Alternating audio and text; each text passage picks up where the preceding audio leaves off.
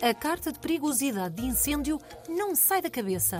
Então, Sobretudo aquela medida de proibir as pessoas dos meios rurais de saírem de casa nos dias de alto risco de fogo.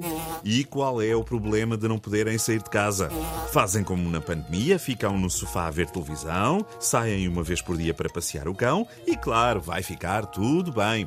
Acontece que no mundo rural é preciso tratar dos animais e das culturas que estão no exterior. Ah, e os cães também vivem fora de casa. Credo, o mundo rural é assim.